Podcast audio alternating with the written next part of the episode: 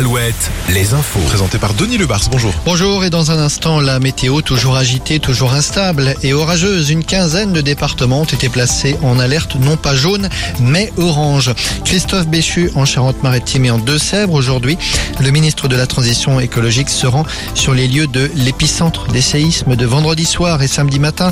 Il se trouve en ce moment même à La Laigne pour rendre visite à des sinistrés nombreux dans cette commune et puis à Mosée-sur-le-Mignon en début d'après-midi.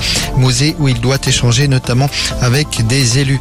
D'autres communes comme Cranchaban ou Saint-Hilaire-la-Palue ont été touchées dans cette dernière commune. Un périmètre de sécurité a été mis en place autour de l'église. Ce n'est qu'un exemple de l'impact des séismes survenus au début du week-end.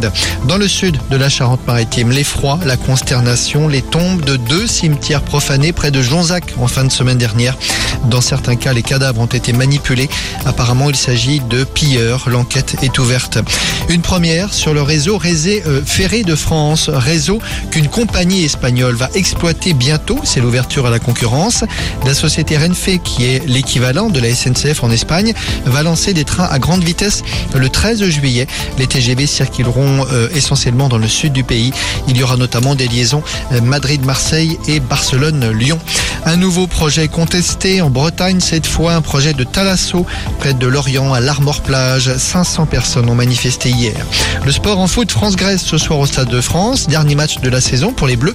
Les joueurs de Deschamps jouent, rappelons-le, pour une place au prochain Euro de foot en 2024. Et puis en basket, l'Euro féminin. Troisième match, troisième victoire pour les Bleus en se qualifiant pour les quarts de finale. Elles affronteront l'Italie ou le Monténégro. Allez, passons à la météo. La météo sur Alouette avec météowest.fr. Je vous le disais à l'instant, une quinzaine de départements ont donc été placés en alerte orange aux orages pour ces prochaines heures. L'ensemble de l'ex-Poitou-Charentes est concerné, de même que le centre Val de Loire.